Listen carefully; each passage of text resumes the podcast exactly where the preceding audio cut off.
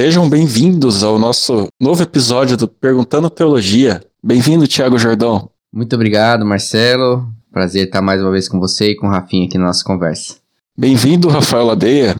Opa, obrigado, Marcelo. Obrigado, Tiago. Muito legal estar aqui de novo. Então vamos lá, direto ao ponto. A pergunta desse episódio é a respeito do livro de Eclesiastes. E a pergunta é a seguinte: Como podemos ler o livro de Eclesiastes? Como que a gente pode entender ele? Muito bem, Marcelo. E mais uma vez, assim como a gente já comentou em, em, questões anteriores, essa mais uma vez é uma dúvida interessante porque ela ultrapassa a própria pergunta. Ela nos dá uma boa oportunidade tanto para responder a pergunta e entender o que está sendo colocado nessa dúvida específica do livro de Eclesiastes, e ao mesmo tempo ela nos ajuda a ultrapassar a pergunta no sentido de que entendendo a resposta para essa pergunta, nós vamos entender a resposta também para perguntas que ainda nem fizemos. A nossa compreensão sobre as Escrituras certamente é enriquecida a partir do entendimento é, da resposta dessa pergunta aqui sobre o livro de Eclesiastes. Vamos, vamos tentar partir para a resposta dela. Então, quando a gente fala sobre a Bíblia, sobre a palavra de Deus, existe uma diferença muito grande entre ler a Bíblia e estudar a Bíblia. Em geral, a gente fala que nós temos que ler a Bíblia, mas essa, esse termo ler ele dá pra gente, ele traz pra gente uma conotação que, que reflete muito o jeito que nós vimos a Bíblia durante muito tempo, e inclusive nos dias de hoje, que é ver a Bíblia como um livro sagrado, não no sentido em que ela traz as palavras de Deus, mas como se ela tivesse algum poder por si só. Sabe, aqueles hábitos que nós temos, por exemplo, de encontrar em alguns lugares no, no Brasil a Bíblia aberta em determinado trecho, ou, ou a Bíblia sendo tratada com uma prática do tipo: olha, esse versículo serve para isso, aquele versículo serve para aquilo. E aí a gente percebe que é, é um entendimento de que a Bíblia tem um poder por si só. No, no, sentido do livro mesmo, é como se o livro por si já trouxesse alguma, alguma uma espécie de um livro mágico, uma espécie de um poder realmente ali. Então, algumas vezes, quando as pessoas têm esse tipo de entendimento, mesmo sem perceber das Escrituras, ela lê a Bíblia e ela espera que a simples leitura da Bíblia traga uma espécie de proteção, ou de bênção, ou de auxílio para ela, entende? Então, é, é quase uma caricatura daquilo que a gente encontra nos, nos contos de fada e dos livros mágicos, realmente, que aquelas palavras pronunciadas elas vão causar determinado efeito na nossa vida. Essa é uma postura que nós temos muitas vezes quando nós lemos. Então, nós queremos ler e só a leitura se é aquilo que vai causar um determinado efeito na nossa vida. A outra postura que a gente tem com relação às escrituras é de estudá-la, uma postura muito mais ativa em que nós tentamos entender o texto, em que nós lemos, nos aprofundamos no texto, vamos buscar informações que esclareçam para a gente quem é o autor, quando aquilo foi escrito, quais são as palavras que estão ali que nós não entendemos. E esse tipo de, de estudo é ele quem vai trazer para a gente o entendimento do significado do texto, ou seja, é um, é um investigador o leitor, entende? Ele não é simplesmente alguém que lê e espera que a Bíblia, a partir da leitura, efetue alguma ação. Não, ele é um investigador do texto, ele quer saber, ele quer conhecer, e ele vai ler a Bíblia não como quem está lendo, de repente, um livro mágico, mas ele vai ler a Bíblia como quem está vendo, como quem está, está analisando um mapa, como quem está lendo a, a bula de um remédio, em que, em, em, que é claro, né? Se você pega a bula de um remédio, você não vai acreditar que simplesmente lendo aquela bula, o remédio vai causar determinado efeito em você. Você quer as informações de quanto em quanto tempo, qual é a dose ideal e assim por diante. É, Eclesiastes vai ser, como outros trechos das Escrituras, tremendamente extremamente difíceis e, e praticamente inúteis para a gente se a gente estiver lendo com essa postura simplesmente de achar que a, a simples leitura vai trazer para a gente algum efeito do texto. Então, essa é a primeira a questão que a gente analisa aqui. Segunda questão inicial que eu queria colocar para a gente começar a pensar no assunto é que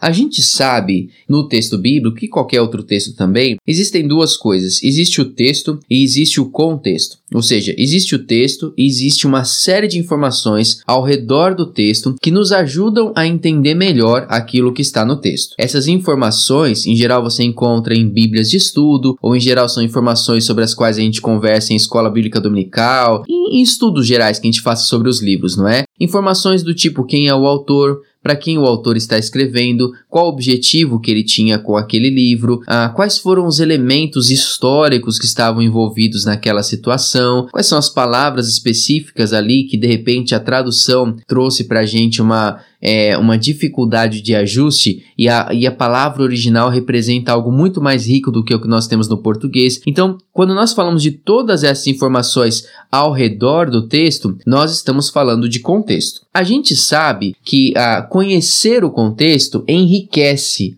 a nossa compreensão do texto, enriquece inclusive a nossa admiração sobre o texto bíblico. Qual que é o problema de Eclesiastes? Por que, que Eclesiastes é um livro que para a gente se torna tão especial e de certa forma particular? Porque Eclesiastes desce um pouquinho a régua. Então vamos pensar assim, eu vou colocar uma régua imaginária para exemplificar o que a gente está falando. Vamos imaginar que se você lê o Evangelho de Mateus, pura e simplesmente, sem analisar o contexto, a sua compreensão do texto vai ser 5 ok? Você vai entender o que Jesus está falando. Se você analisa o contexto, a sua compreensão salta de 5 para 10, ou seja, você não apenas vai entender o que Jesus está falando, como você vai entender muito mais coisas sobre quem está ouvindo, sobre quem está lendo, sobre quais as palavras aquilo significa, aumenta. O problema do livro de Eclesiastes é que o livro de Eclesiastes traz essa régua para bem perto do zero e talvez um pouquinho para baixo dela. Então, lendo com essas informações de contexto, a sua compreensão sobe e ela vai para 7, ela vai para 10, mas sem o contexto ela vai ficar no zero. Ela vai talvez ser até uma compreensão negativa e por isso que Eclesiastes é um livro onde essa a necessidade da gente entender essas informações ao redor do livro,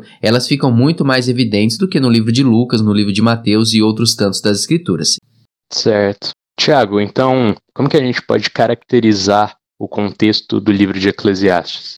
Ok. O livro de Eclesiastes, dentro das Escrituras, ele é um dos livros de sabedoria a gente chama esses livros de sapienciais. Então nós temos o livro de Jó, Salmos, Provérbios, Eclesiastes e Cantares. Agora, é importante também a gente trazer isso para um entendimento do que significava naquele tempo sabedoria, porque quando nós falamos hoje sobre sabedoria, vem na nossa mente a imagem de um velhinho morando na, nas montanhas e que fala coisas né, impressionantes cada vez que ele, que ele abre a sua boca e assim por diante. Sabedoria no tempo bíblico e naquela época, não apenas em Israel, mas nas nas, nações ao redor, sabedoria significa o, o correto viver, significa como que a gente vive do jeito certo, como que a gente aproveita a nossa vida, não no sentido de, de gastá-la, mas no sentido de bem utilizá-la. É essa a ideia de sabedoria. Todos esses livros são livros que falam sobre a nossa vida, sobre o nosso dia a dia. E por isso o, o termo sapiencial, por isso o termo livros de sabedoria. E quando nós olhamos para as escrituras,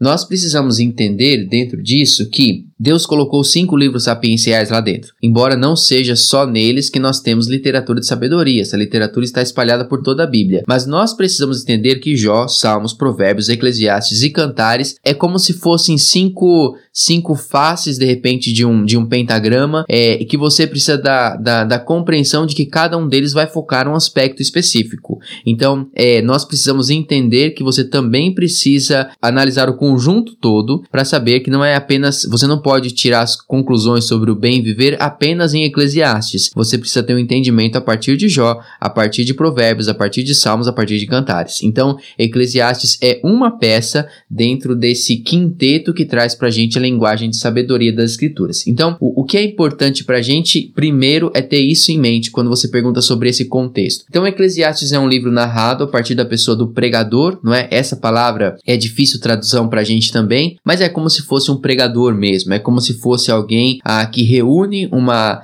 uma multidão ao seu redor interessada em ouvir as suas palavras, interessada em ouvir as suas, as suas conclusões sobre aquilo que ele está investigando. Então, este homem vai trazer as considerações que ele trouxe a respeito da sua vida. A gente ainda não respondeu a sua pergunta de modo mais específico, ou seja, quando nós olhamos para o livro de Jó, sabemos que Jó fala sobre o sofrimento. Quando nós olhamos sobre Salmos e Provérbios, sabemos que são livros que falam sobre questões gerais na nossa vida. E Eclesiastes? E é aí que mora a grande grande a grande questão do livro de Eclesiastes é aí a chave para entendermos o livro de Eclesiastes quando nós entendemos qual é o propósito do autor. O propósito do autor é uma busca pelo sentido da vida. Ou seja, ele, ele está transcendendo um pouco o propósito que o autor de Provérbios tem, por exemplo. E lembrando aqui que a gente tem uma possibilidade muito grande de estar tá falando do mesmo autor, não é? Há uma possibilidade muito grande de que Salomão seja tanto o autor de Provérbios, boa parte dele pelo menos, quanto de Eclesiastes também. Então, Então, a gente vai perceber o seguinte, deixa eu dar um exemplo para ilustrar o que é que eu estou dizendo. Quando você lê o livro de Provérbios, em vários momentos, o livro de Provérbios nos ensina a buscar a sabedoria e exalta a sabedoria, e louva a sabedoria, e fala da sabedoria como algo excelente, como algo a ser buscado, como algo a ser almejado. Quando terminamos a leitura de Provérbios e passamos para o livro de Eclesiastes, a gente vai perceber em vários momentos o autor se perguntando: mas que vantagem tem você ser sábio? Se tanto o sábio quanto o, o imprudente eles vão ter o mesmo fim. Então não, tem uma vantagem na sabedoria. E aí nós vamos entrar em, em crise, não é? Poxa, eu acabei de ler o livro de Provérbios e ele está falando: olha, busca a sabedoria, deixa o caminho do nécio e busca o caminho do sábio. E quando eu venho para o livro de Eclesiastes, ele está falando que vantagem tem na sabedoria? Então aí é, é onde o pessoal vai falar, viu, tem incoerência na Bíblia, a Bíblia diz uma coisa em um livro e outra em outro, mas é justamente a partir do propósito de cada um dos livros que eu vou perceber o porquê que eles estão dizendo o que estão dizendo. O livro de Provérbios quer me ajudar a entender como eu vivo bem o meu dia a dia. Então, por isso que o livro de Provérbios pode falar: olha, busque a sabedoria, não busque o caminho do nécio, busque o caminho do sábio, busque o caminho do entendimento, busque o caminho, o, o caminho de fato daquilo que vai trazer luz sobre a sua vida, busque a sabedoria. Porque ele está falando de questões do dia a dia, porque ele está falando sobre a minha vida aqui, sobre o meu, a minha segunda segunda-feira, a minha terça-feira, as minhas decisões cotidianas, a minha vida expressa aqui. Porém, quando eu vou para o livro de Eclesiastes, ele não está falando sobre o dia a dia, ele vai além, ele está falando sobre o propósito da vida. E é por isso que ele diz: olha, se você quer o dia a dia, no seu dia a dia, a sabedoria é muito aconselhável, por isso que Provérbios fala pra gente que no dia a dia busca sabedoria. Porém, aqui eu estou buscando o sentido da vida, e aqui eu posso garantir para vocês que o sentido da vida não está na sabedoria, está em algo que vai além. Percebe como que a partir do propósito do texto ou a partir do propósito do livro fica claro para a gente o porquê que a gente pode em determinado momento dizer uma coisa, em outro momento dizer outra coisa? Então, essa questão do propósito do livro é o que define muita coisa para a gente dentro do livro de Eclesiastes. Conforme você falou do contexto, por exemplo, se você lê um capítulo ou dois, você acabar não entendendo bem o livro, né?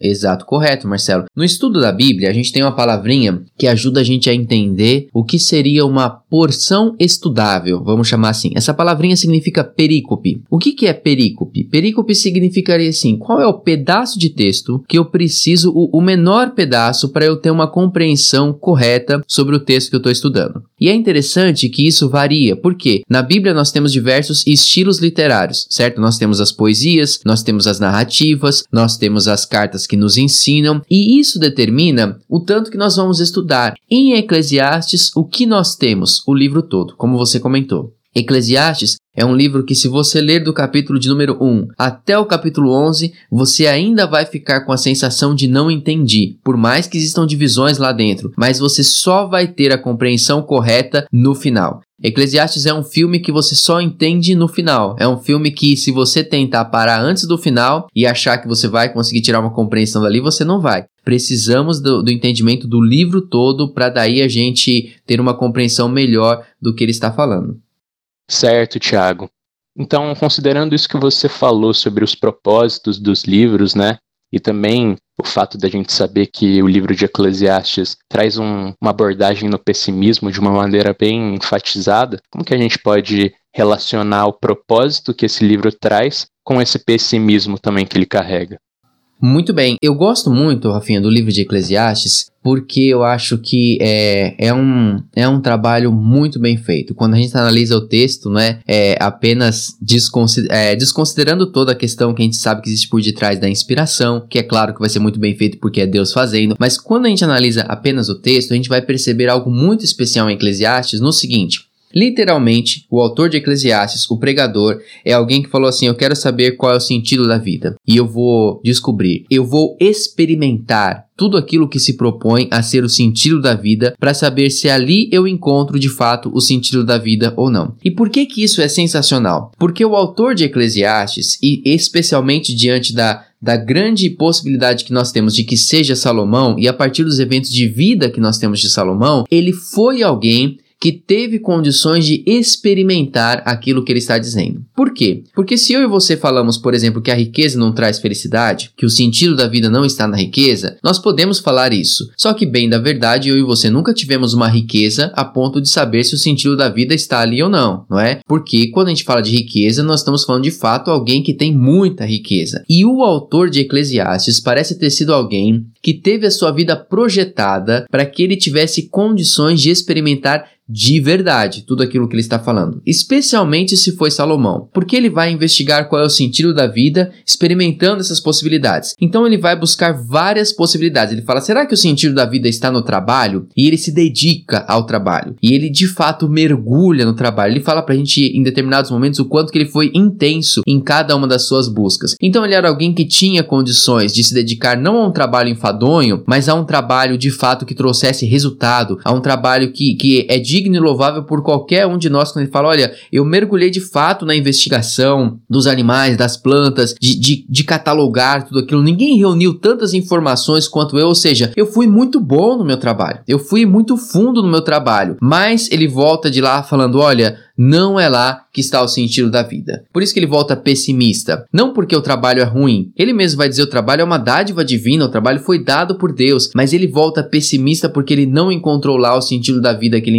encontrava. A mesma coisa com relação à sabedoria. Ele não é alguém que tem pouco acesso à sabedoria. Ele é um homem sábio, ele é alguém que tem de fato muitas condições de mergulhar na sabedoria, de, de, de desfrutar do resultado que a sabedoria pode trazer, e ele mesmo fala dos, dos bons resultados que a sabedoria traz, mas ele volta de lá falando: olha, não, não é aqui que está o sentido da vida. É, percebe? É como se ele fosse é, mergulhando intensamente em cada uma dessas experiências e voltasse dali triste porque não encontrou ali aquilo que ele estava buscando. De novo, não é que aquilo era ruim, mas é que ele não encontrou ali o sentido da vida. A mesma coisa ele faz com o amor, a mesma coisa ele faz com as delícias dos prazeres que podem ser experimentados pelo homem, tanto no, nos prazeres da, da, sensualidade, como nos prazeres da alimentação, naquilo que o vinho proporciona. E ele volta sempre dizendo: olha, isso tudo é muito bom, mas não é aqui que está o sentido da vida. E por isso que ele, que ele traz sempre essa perspectiva de vazio, de vaidade, de sopro, de olha, não é aqui que está o sentido da vida. E aí, juntando aquilo que você perguntou agora com o que o Marcelo perguntou no início, aí quando nós chegamos no final do, do, do livro, ele vai poder dizer pra gente com muita propriedade, falar, olha, de tudo aquilo que você ouviu, de todas essas nossas investigações,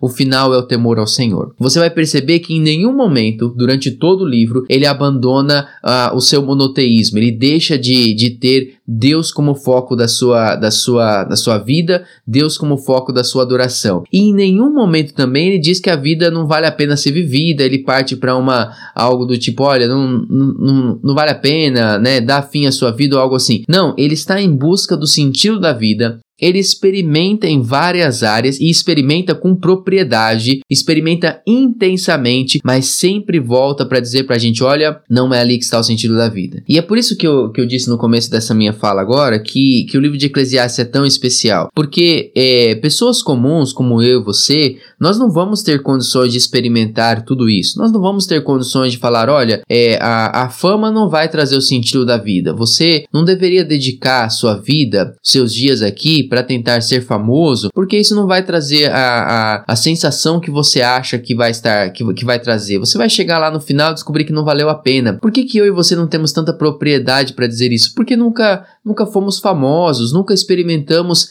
aquilo, os, os aconchegos que a fama que a fama promete. Então não, não podemos dizer isso, mas podemos acreditar em quem experimentou. Podemos acreditar naquilo que a Bíblia está dizendo, porque o autor de Eclesiastes foi alguém que experimentou todas essas coisas, mas ele volta sempre dizendo pra gente, falando: olha, de tudo aquilo que você ouviu, o final é esse: teme ao Senhor, dedique-se ao Senhor, busque intensamente o temor ao Senhor, porque é lá que você vai de fato encontrar o sentido da vida. É especial demais porque o livro de Eclesiastes ele vai mostrar que é somente no Senhor que a gente consegue transcender para algo além da, da nossa vida aqui, não é? Provérbios tem uma preocupação com a nossa vida vida terrena. Eclesiastes tem uma preocupação com a nossa eternidade. E é por isso que ele vai, ao buscar o sentido da vida aqui, é, ele vai por tantas vezes passar na eternidade, falar, olha, é lá que está o sentido da vida, é algo que reflete na eternidade. E um dos versículos que eu mais gosto em Eclesiastes é quando ele fala que Deus plantou no coração do homem o anseio pela eternidade. E é por isso que é somente no Senhor que ele vai encontrar esse sentido da vida contemplado,